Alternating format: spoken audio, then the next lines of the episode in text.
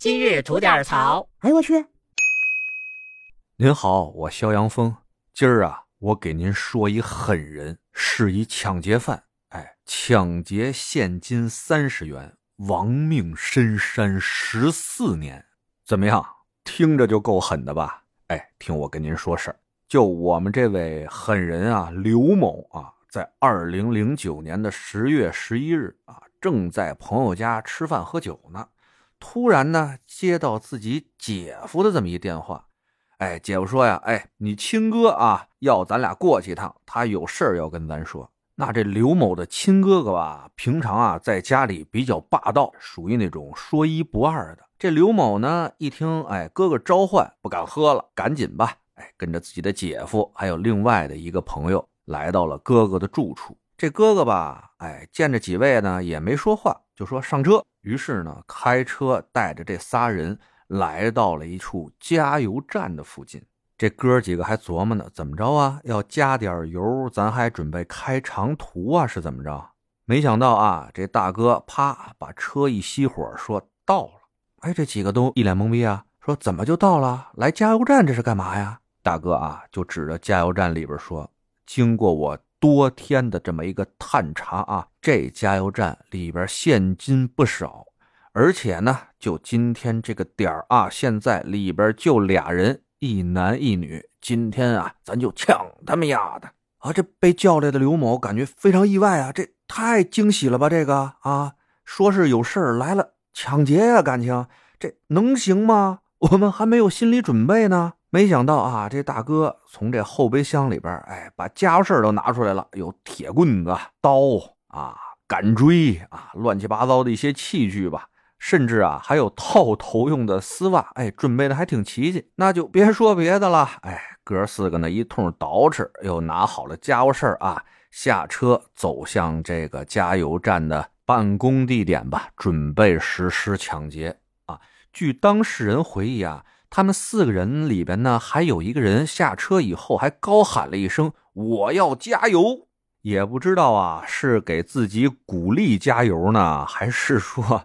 想骗人家工作人员说他们这车要加油呢？哎，要是后者的话，他们这一身啊专业的打扮，手里还拿着家伙事儿，他加啥油啊？他骗谁呀？准备？哎呀，不懂不懂啊！反正呢，这哥四个持械就进了这加油站的办公室啊，柜台里边呢只有很少的一部分现金，大多数的现金啊都在保险柜里边锁着呢。逼迫这俩值班的人员交出了钥匙以后呢，哎，这哥几个呢也不知道是什么原因，是不会开呀，是什么？在那地方啊没捣鼓开，捣鼓了几下吧，也怕那夜长梦多呀。于是呢，两个人啊先把这个保险箱抬上车了，准备换个地方啊，咱踏踏实实开。剩下俩人呢，在看着，哎，这两个加油站的工作人员，省得他们报警啊。而就是在这两个歹徒啊看着两位值班人员的时候，突然呢，有一位女的值班人员啊，不知道是太害怕了还是什么原因啊，突然就大声呼救。那这俩歹徒贼人胆虚啊，一看人家呼救了，哎，就开始那种挥刀乱砍，把这两个值班人员呢就给砍伤了。砍伤人完了以后，这两名歹徒也是夺路而逃啊。随后呢，四名强人在这个主犯的，也就是大哥他们家汇合了啊，准备打开这保险箱。谁知道啊，费了九牛二虎之力，这保险箱啊，它就是打不开。最后啊，几个人实在没办法了，这烫手的山芋也留不得呀，于是就把这保险箱给扔了。扔完了吧？一算手头啊，这次抢劫行动一共获得了一百五十六元现金、两部手机，还有一个矿灯。那刨出一些成本吧，比如吃饭啊、买烟呐，哎，这些乱七八糟花了有六十块钱啊。最后呢，每个人分了三十块。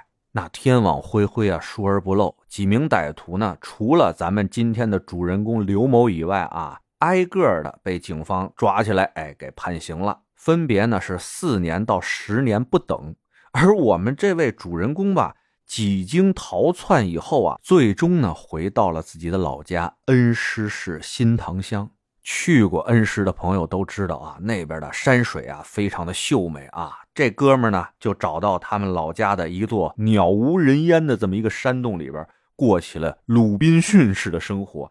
这一过呀，就是十四年啊！这十四年啊，按这哥们的话说啊，过的是太惨了啊！渴的时候呢，喝泉水；饿的时候啊，哎，要不就打点猎，要不就采点果子。实在不行了，才敢啊，在夜深人静的时候啊，偷偷溜回家里拿一些补给。那山中无丽日，寒尽不知年啊！这一晃就过去了十四年。他在这十四年中啊，错过了父亲的葬礼，也错过了儿子的结婚，更是错过了孙子的出生。用他自己的话说吧，那是人不像人，鬼不像鬼的日子呀！不知不觉中啊，这刘某已经五十多岁了。而最讽刺的是什么呢？咱们之前说了。啊，主犯判了十年，从犯判了四年，也就是说，人家最主要的主犯都已经改造好出来，开始新生活了。这老哥啊，还在山里当野人呢。不过呢，最近啊，这老哥终于忍不住了啊，通过多方的努力，这老哥终于从山洞里钻出来，去派出所自首去了。那最后我分析吧，最后法庭呢该判还得判，不过呢会考虑到他这十四年的啊受的这些罪，而且呢最主要是考虑他一个从犯的这么一个身份，应该会判个三年以上吧，应该过不了五年啊，这是我的分析。过两天呢大家看看追溯一下这个新闻，到底看看呢这苦逼哥们能判几年呗。好嘞，想聊新鲜事儿，您就奔这儿来；想听带劲儿的故事，去咱左聊右侃那专辑。期待您的点赞和评论。今儿就这，回见了您的。